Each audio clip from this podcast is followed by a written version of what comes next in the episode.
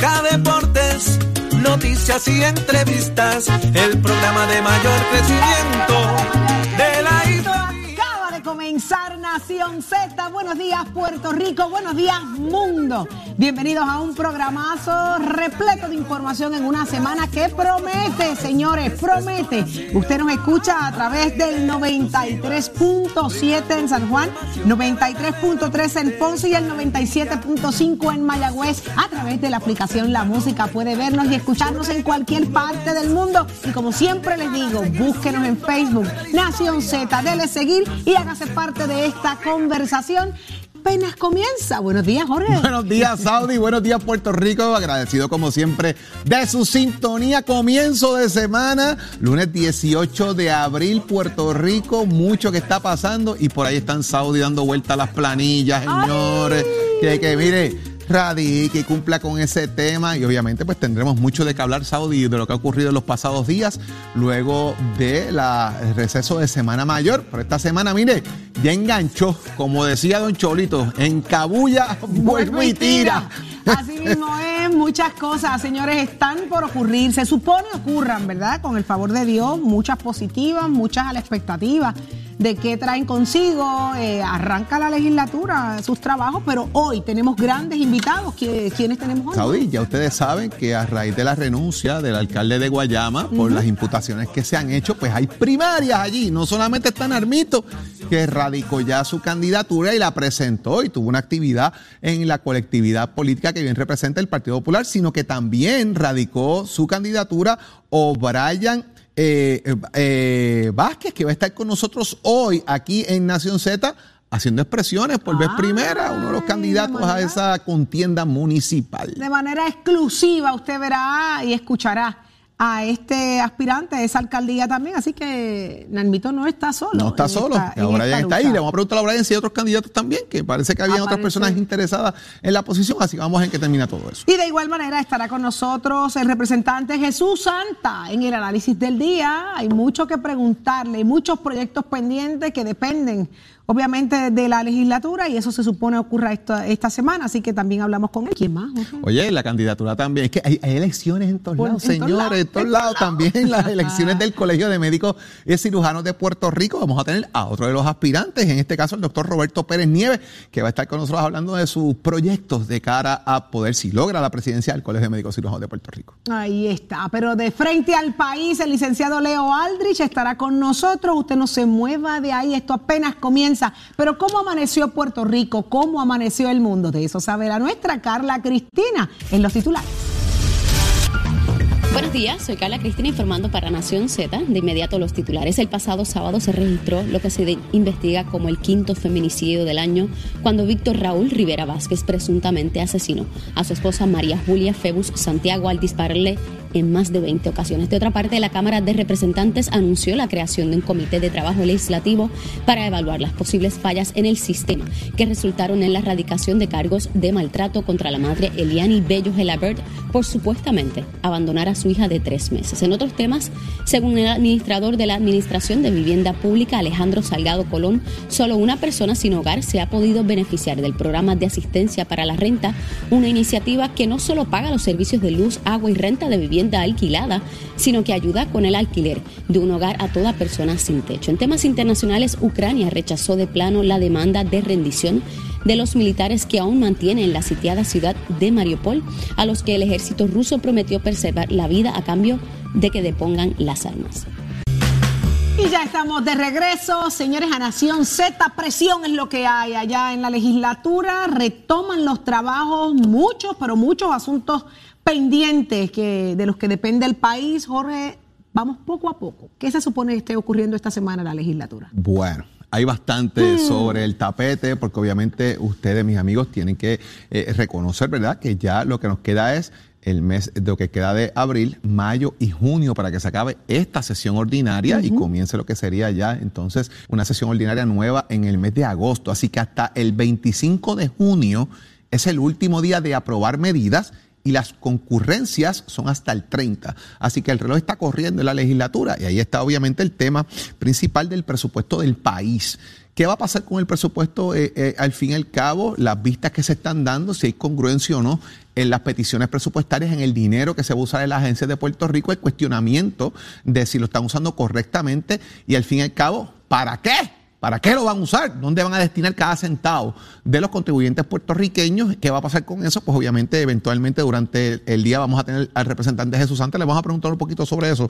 Pero Saudi también en la legislatura está el tema de vistas que se van a celebrar hoy, precisamente en la Cámara, relacionadas al tema de Salinas, que eso no ha culminado. El tema de Bahía eh, de Jobos, allá está citado Luma Energy, está citada la Autoridad de Acueducto y Alcantarillado Está citado también un agrimensor eh, a estos fines para determinar, ¿verdad?, eh, los puntos, las colindancias, qué es de quién y qué no.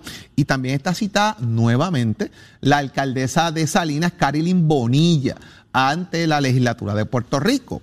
Esto a raíz de las órdenes que se dieron de desconexión de parte de recursos naturales, que le cortaran la luz a la gente, que le cortaran el agua, quienes autorizaron al fin y al cabo estas conexiones también, porque si, si lo que surge es que usted está en Bella de Jobo pero el, predio que está allí tiene una conexión eléctrica, pero está a nombre de una dirección en Villalba o en Coamo o en Aybonito, pues alguien metió la mano ahí. ¿Quién? Pues eso va a tener que responder en gran medida eh, eh, en este caso, porque le corresponde, está citada eh, Luma Energy a esos fines, aunque también acueductos, quién conectó a quién, cómo funciona, la alcaldesa cuánto sabía, la alcaldesa de todo este tema, preguntas que hay que contestar a esos fines en la legislatura de Puerto Rico. Por otro lado, el apagón. Por ahí dos o tres personas todavía sin luz y parece que ayer se le fue la luz a dos o tres por ahí también. Y, amanecieron oscuritas. Pero mire, el apagón, también una investigación sobre el tema del apagón, las responsabilidades, sobre quién recae dicha responsabilidad de lo que vivió Puerto Rico sobre el apagón de la pasada, de la pasada semana, el efecto en la economía de ese apagón en las pasadas semanas, qué ha pasado con todo esto quiénes son los responsables del mantenimiento y Saudi, que esto no vuelva a pasar, que otro breaker de eso, otro switch de eso reviente en canto y no lo hayan cambiado y qué sé yo, y tengamos esos problemas. Me parece que la legislatura va a actuar sobre eso también.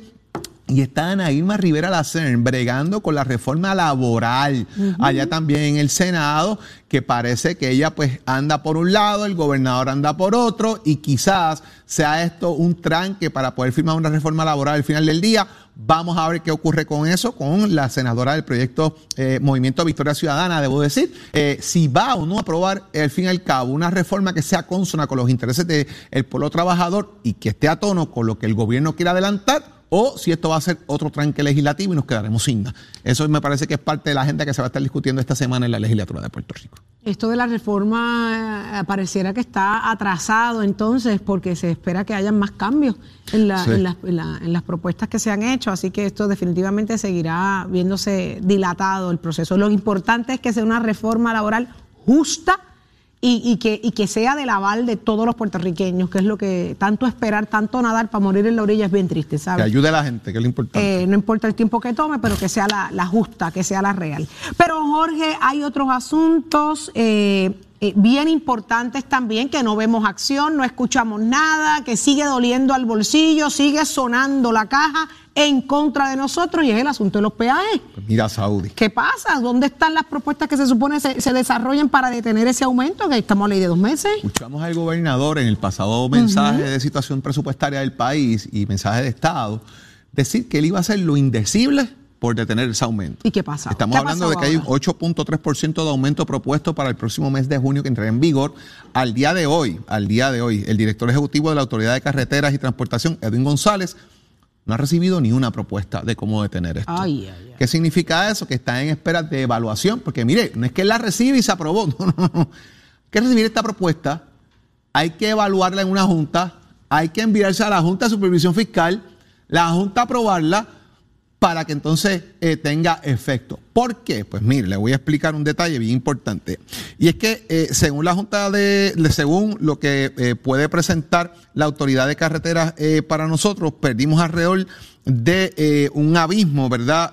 fiscal de 20 millones de dólares saudí. Así que hay que buscar subvencionar lo que significa el dinero que dejaríamos de integrar al fisco a raíz, o sea, los chavitos que usted paga en peaje, que van a llegar por ese aumento al gobierno, ¿cómo yo los consigo de otra manera?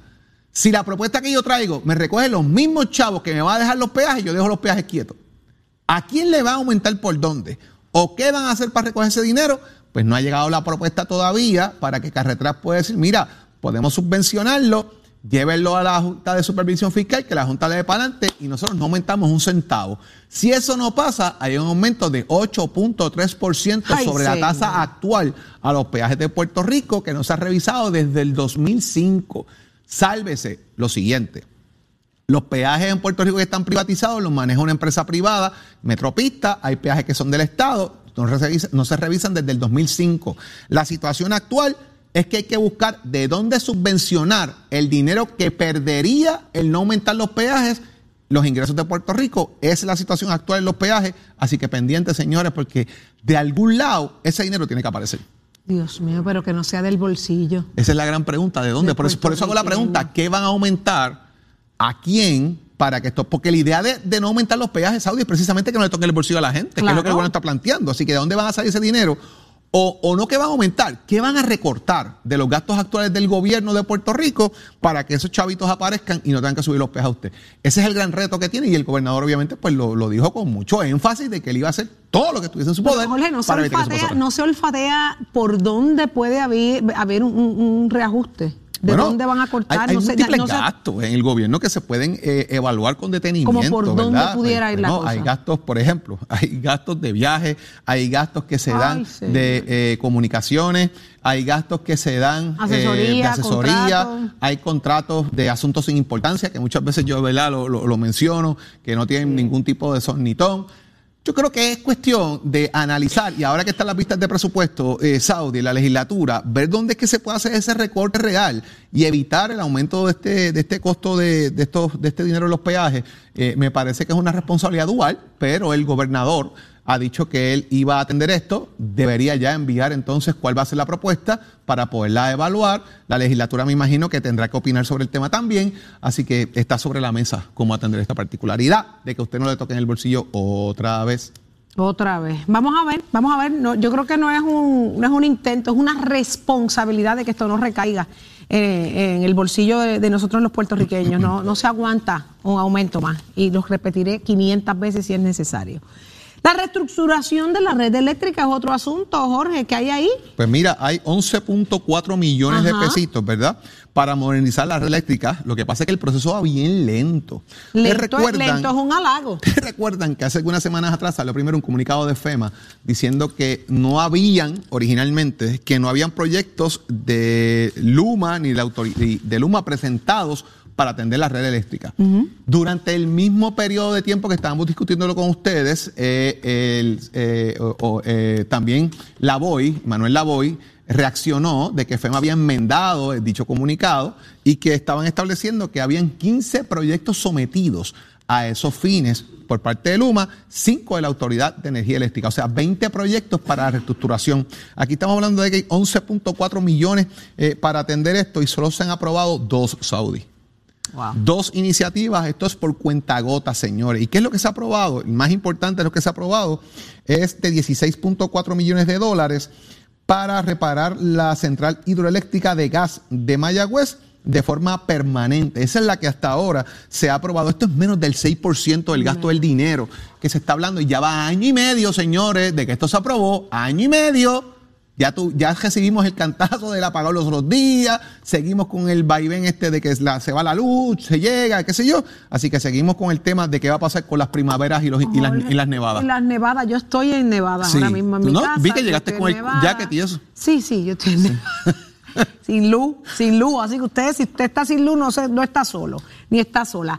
Pero, oye, ¿cuánto tiempo le queda a esa primera fase de contrato con Luma? Porque estábamos aquí discutiendo hace unas semanas atrás con, con, uno de los representantes que, que oígame, que, estamos en la etapa de, del primer contrato con Luma para que entonces venga el próximo de por los 15 años. ¿Cuánto falta para esa? Para bueno, supone que es a verano, hasta donde tenemos entendido es un tema hasta verano, dos o tres meses. para que esto se pueda finiquitar y que entre completamente en función. Ay, Dios mío. Queremos saber qué va a pasar si en efecto se cancelará ese contrato de Luma. Es una opción, ¿sabes? Porque después que pasen estos meses serían 15 años bajo, bajo un contrato con, con Luma. Eh, Saudi, y antes, antes de irnos, eh, quinto feminicidio en el país, van 12 mujeres que fallecen, eh, esta es la quinta que se cataloga como feminicidio, lamentablemente en un hecho de una pareja, una mujer de 47 años de edad, que aparenta ser en una discusión por celo por parte de su esposo, eh, le disparó, causándole la muerte, hubo varias detonaciones en una habitación, según resaltan, Creo que hay que hablar de este tema en algún momento, ¿verdad? Nuevamente, lo hemos tomado muchas veces, pero tenemos que trabajar, señores, con las alertas, tenemos que trabajar con la forma de llevar el mensaje, tenemos que trabajar con las reacciones y lo más importante es que usted, que nos está viendo y nos está escuchando, no se quede callado. Así mismo. Hay que hablar, señores, hay que hablar. No podemos decir, eso no es problema mío, eso es en casa del vecino, yo no me quiero meter. Después de una vida que se pierde, no nos podemos quedar callados. Y usted que se siente enamorado, obsesionado, apasionado por esa pareja, sepa que usted nació solo y que más adelante vive gente, que, que, usted no tiene obligaciones de estar con nadie y que nadie tiene obligaciones de retener a nadie. Hay que respetar la vida ajena. Más adelante vive gente y las parejas son para conocerse. Si no funciona, usted agradezca el tiempo brindado de parte y parte y vaya a la próxima, porque más adelante hay mujeres y hombres esperando por gente buena como usted. No destruya su vida quitando la vida de otros. Pero mire, gracias a quién estamos aquí, Jorge. Como siempre, agradeciéndole a la buena gente de Precision Health. Óigame, cuando habla con personas y preguntan varias veces qué, utilizan el volumen del televisor o de la radio bien alto. No pueden mantener una conversación. Pues mire, usted está sufriendo de pérdida de audición. En Precision Health Center contamos con audiólogos y equipo para audición para usted. Escuche los sonidos de la vida. Eh, pregunte a su proveedor de salud sobre su cubierta de equipos de audición. Llámenos al 787-333-0698. 333-0698. Aceptamos la mayoría de los planes médicos y Advantage. Contamos con más de 21 centros en toda la isla, Precision Health, con más de 20 clínicas en Puerto Rico. 787-333-0698. Y óigame, hay luto, lamentablemente, en el baloncesto superior nacional. De eso sabe Tato Hernández porque somos deporte. Adelante. Nación Z presenta, presenta a, Tato Hernández en Somos Deporte. Por el habla música y, y Z93. Vamos arriba Puerto Rico, muy buenos días para todos. Este es Hernández, Nación Z, somos deporte por aquí. Vamos con el deporte que sí, Titi Saudi y tío Jorge estamos de luto por la gran partida que no esperábamos de ese gran baloncelista de los vaqueros de Bayamón, Mariano Tito, el Tiel Géminis, como le puso Manuel Rivera Morales. Yo tuve el placer de conocer a este gran este gran atleta porque mi papá me lo presentó cuando yo tenía con algunos 12 años, ya que la cancha de mis abuelos en Bayamón quedaba frente ahí a, la cancha, a la casa de ellos, quedaba frente a la cancha Pepín Cestero y compartí con él sin número de veces. Me duele su partida, hace tiempito que no nos veo, pero esos campeonatos de Bayamón, sus tres Olimpiadas, las disfrutamos como también Brasto sabe los campeonatos y los rumbones. Buen bailador de salsa, el Tito, el Mariano, el Tito. Bueno, pues queda en cáncer. Para mientras tanto, en el mismo baloncesto superior nacional, los cariduros de Fajardo, dígame, ganaron 93-82. Digo, los cariduros de Fajardo, perdón, debía decir, ganaron en tiempo extra 84-81 en tremendo juegazo que tuvieron en la cancha Arkelio Torres de los gigantes de Colombia. Mientras tanto, Humacao se la dejó caer a los cariduros 93 82. Sale en la prensa un artículo de unas cuantas canchas, instituciones que están sin planta. Ahora mismo, si hay un apagón como el que pasó hace par de semanas, hay un montón de canchas que no pueden trabajar. Solo tres tienen plantas que supuestamente nada más prenden los pasillos, las otras no tienen. Y el única cancha que tiene una planta heavy que si se va la luz prende todo ese edificio deja de día es la de los grises de Humacao se va a trabajar con eso porque ya pues ya sea por medio de auspiciadores o algo así o los equipos debieran de trabajar con eso para que tengan su plantita. En caso de cualquier cosa pues se continúe con el baloncesto. Vamos a ver cómo lo trabajan. Ustedes se entran aquí en Nación Z donde empieza la noticia deportiva con los pisos de Mestre Escoles oiga chero give my friend. El informe del tránsito es presentado por Cabrera Chevrolet 787 333 8080 soy Carla Cristina informando para Nación Z en el tránsito. El flujo vehicular está operando con relativa normalidad a través de toda la isla, con algo de congestión comenzando a formarse en algunas de las vías principales de la zona metropolitana. Al momento no se han reportado accidentes graves ni fatales que alteren el tránsito, sin embargo, en lo que va de año se han registrado 70 fatalidades en las carreteras, por lo que la Comisión para la Seguridad en el Tránsito reafirma su recomendación a los conductores para que respeten los límites de velocidad y las leyes de tránsito. Más adelante actualizo esta información hoy veremos aguaceros pasajeros moviéndose sobre el este de la isla en horas de la mañana, pero esta lluvia no provocará acumulaciones significativas que causen inundaciones más allá de que quizás podamos ver algunos pavimentos mojados temprano en la mañana y sí, vamos a sentir la brisita del viento que se mueve a 20 millas por hora. Ya en horas de la tarde esta lluvia se va a concentrar mayormente en el cuadrante noroeste y quizás sintamos algo de esa actividad en áreas desde el yunque hacia la zona metropolitana. Las temperaturas estarán en los altos 80 y bajos 90 grados para las costas y el área sur y en poco menos de 80 grados para zonas de la montaña y el interior. Más adelante les hablo sobre las condiciones del mar que continúan peligrosas. Para Nación Z les informó Carla Cristina. Les espero en mi próxima intervención. Llega a Nación Z, Z, nuestro psicólogo industrial y coach, el doctor Carlos Javier Santiago, con su palabra poderosa, directo a la conciencia, traído a ti por la buena noticia. Ahí está con nosotros ya el doctor Carlos Javier, psicólogo industrial, y hoy tenemos un tema sumamente interesante. Preste atención porque vamos directo a la conciencia. Nunca es tarde para comenzar a hacer lo correcto. ¿Qué les parece el tema? Así que muy buenos días, doctor. Buenos días, buenos días, que, que, que, de verdad que es un placer estar con ustedes luego de una Semana Santa, ¿verdad? Y nunca es tarde para comenzar a hacer lo correcto. He estado escuchando, he estado leyendo sobre estos nuevos casos de feminicidio y yo creo que es importante levantar la bandera, Limar. Porque mira, este, Saudi, cuando nosotros estamos trabajando con, con, nuestra crianza, con nuestros hijos, yo creo que tenemos que enfocarnos ahí y quiero hablarte a ti, padre, madre, que me estás escuchando, tenemos que sembrar en la mente y en el corazón de nuestros hijos el respeto por el género. Tenemos que hacer este, mucho más énfasis en este momento en nuestra crianza porque la nueva generación que se está levantando, se está levantando en una lucha, en una falta de valores, en una falta de concienciación de lo que es el respeto entre el género. Hombre, mujer, mujer con mujer, hombre con hombre, no importa. Nosotros cuando tenemos este, una, una, una relación de pareja, nosotros tenemos que desde muy niños comenzar a trabajar esa conciencia saudí, porque si no, nosotros lo que vamos a estar desarrollando es un egocentrismo espectacular.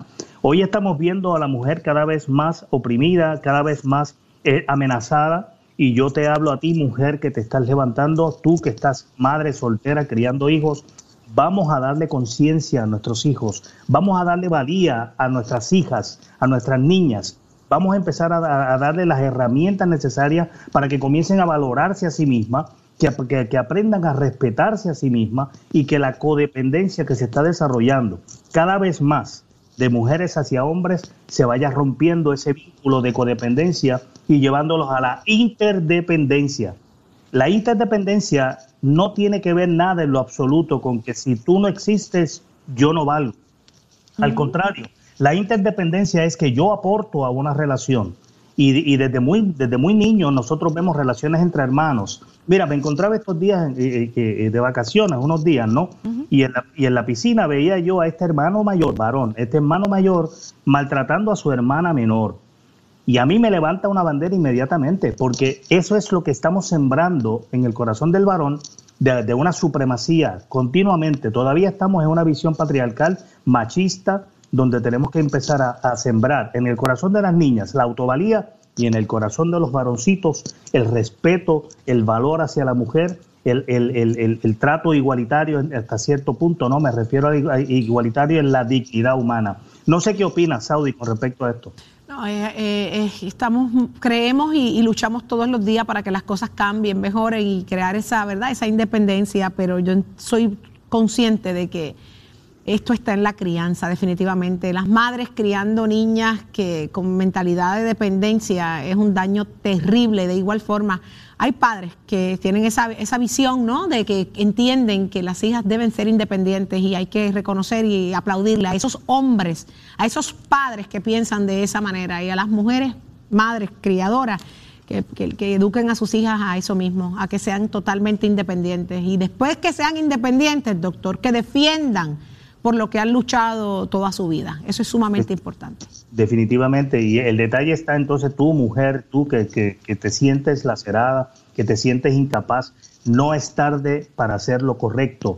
Estamos a tiempo, como yo siempre he dicho, de buscar la ayuda necesaria para que podamos levantar nuestra valía, no estoy hablando de nuestro ego, estamos hablando de levantar nuestro valor personal, interior, nuestra espiritualidad, para que nosotros podamos entonces criar a esta nueva generación desde una perspectiva muy diferente. Estamos a tiempo de rescatarnos, estamos a tiempo de hacer lo correcto y yo creo que aquí este, en Nación Z estamos comprometidos desde muchos años de llevarles el mensaje correcto para que ustedes puedan ir evolucionando hacia una sociedad como Puerto Rico merece y como tú mereces. Y si quieres verte bien, de sentirte mejor, tienes que llamar a Willy Negrón Hair Designers al 786-9966 para que puedas también estar en bienestar, ¿verdad? Y sentirte eh, siempre con el optimismo, como ustedes bien saben. Y te invito, Saudi, a que entres a mi página carlosjaviersantiago.com. carlosjaviersantiago.com para que descubras todo lo que tenemos para ofrecerte a ti y a toda la audiencia. Así que bendiciones. Nunca es tarde para comenzar a hacer lo correcto. Adelante, que Dios los bendiga muchísimo. Directo a la conciencia, muchísimas gracias, doctor Carlos Javier Santiago. Ustedes no se muevan de ahí. Al regreso de la pausa, vamos al análisis del día con el representante Jesús Santa, caliente la legislatura. Y usted se entera solo aquí, en Nación Z. Llévatelo a Chero.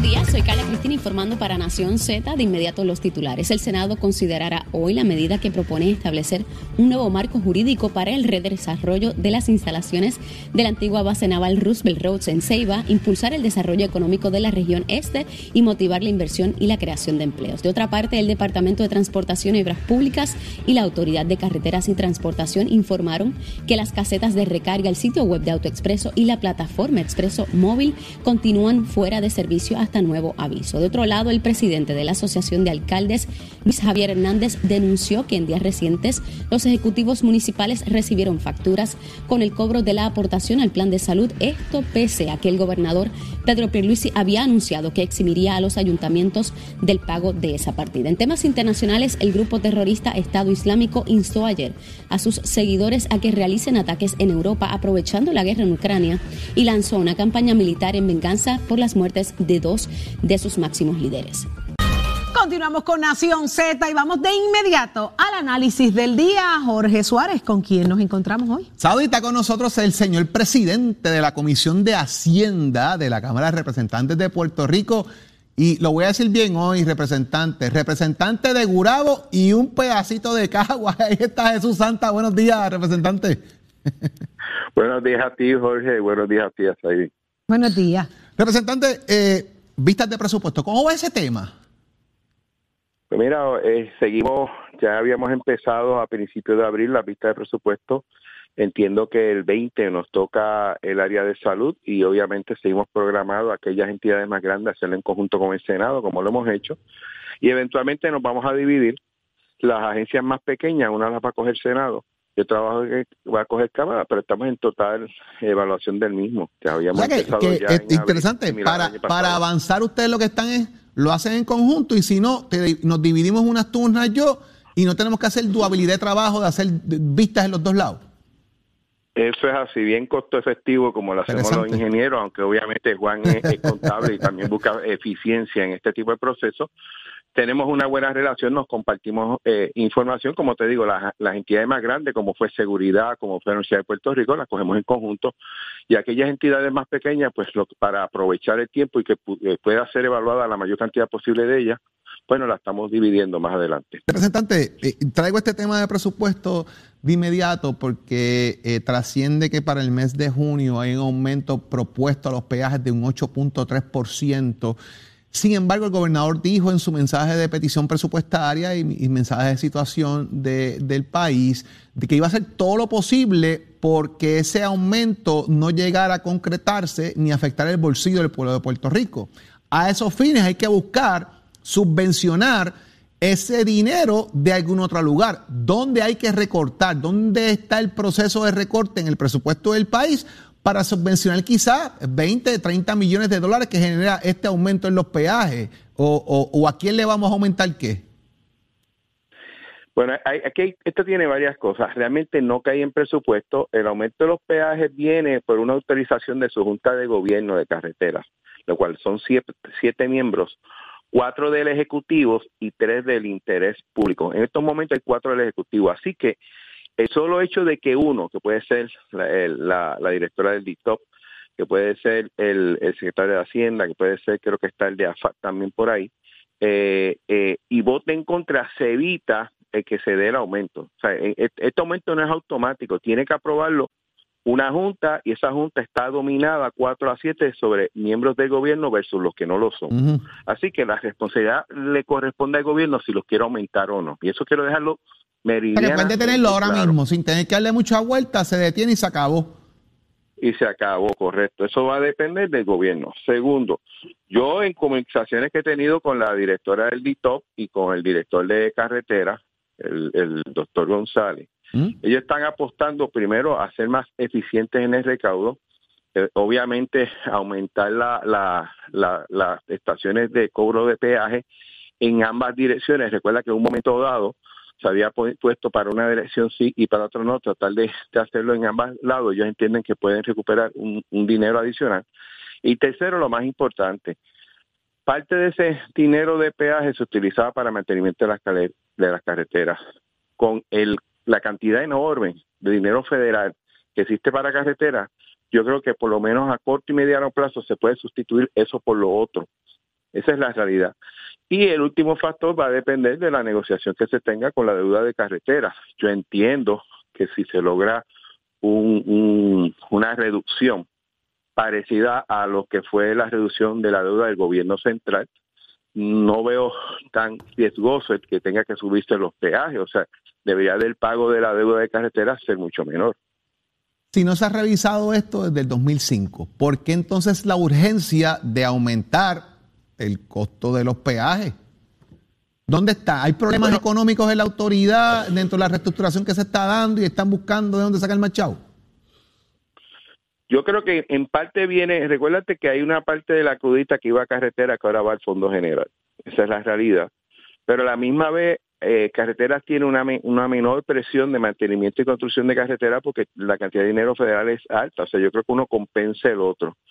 Si tú me dices a mí de que es saludable, por lo menos una revisión de peajes cada cuatro o cinco años, yo te tengo que decir que sí. O sea, a nadie nos gusta que no las aumente, pero yo creo que es razonable que cada cierto tiempo o menor tiempo se, se pueda revisar y si hay que dar un aumento, obviamente por la cantidad de tiempo pequeña, pues debe ser menor. Y, eso sería lo ideal. Pero lamentablemente aquí cae mucho del aspecto político y eso evita, ¿no? Eh, que cosas que quizás había que hacer hace 10 años, 15 años, no se hayan hecho. Y, y, yo, y yo puedo entender eso, pero no, esto, las carreteras en este país no aguantan. Eso es un boquete tras otro, tras otro, tras otro. Las autopistas, usted pasa por ahí carriles que no funcionan. Entonces uno pagando los peajes y bregando y, y no pasa nada, y representante. Que, que no hay excusa. La excusa no puede ser que no hay dinero. ¿Y entonces cuál es, cuál es el problema entonces? De los problemas muchos de los problemas de infraestructura que tiene el país, no solamente carreteras, si, te, si cogemos energía eléctrica, olvídate. la culpa no es que el dinero no exista. Pues entonces, Algo está pasando Vamos a partir de ahí, porque entonces nada más que hay dos proyectos aprobados por FEMA, de 15 que hay sometidos, 15 eh, de Luma, 5 de la autoridad que son 20 y dos aprobados una más, y ya vimos un apagón, llevamos año y medio en este julepe. ¿Cuál es el problema? La burocracia, la falta de eficiencia, la falta de, diseño. ¿Cuál es el problema?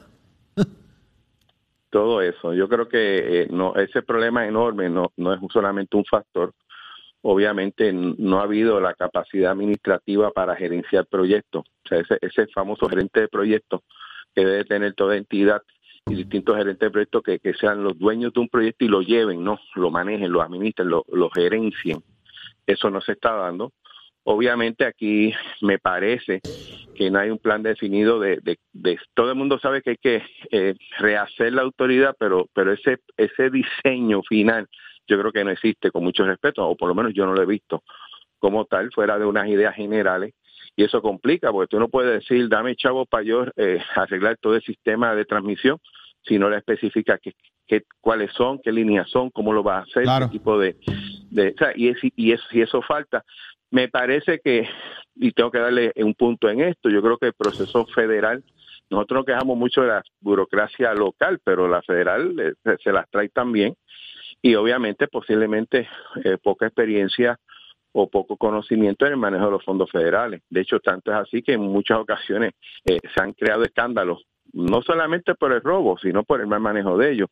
Inclusive hemos visto como agencia que tiene millones de dólares que no la ha podido utilizar y, eso demuestra un poco cierto tipo de deficiencia o incapacidad de manejo de ese dinero. Importante eso. Vamos a ver cómo termina todo esto. Representante Jesús Santa, como siempre ha sido de su tiempo eh, aquí en Nación Z, analizar un poco cómo está la legislatura del país y los asuntos importantes que nos atiñen día a día. Que tenga excelente semana. Igualmente, Jorge, a ti y a todos allá. Ay, Virgen, Jorge, uno se queda pensando, uno dice, ¿de dónde va a sacar uno? ¿De dónde va a sacar el puertorriqueño más dinero si no da? Y lo que digo, o sea, aquí uno pasa y todos los días está los, boquetes en la carretera, uno sigue pagando gomas explotadas, gomas explotadas, y son más caras. Y son más caras. ¿Y quién responde? Pregúntale a Carla que deja unas gomas por ahí volando cada rato. Somos duros en entrevistas y análisis. Nación Z. Nación Z. Por el la música y la Z.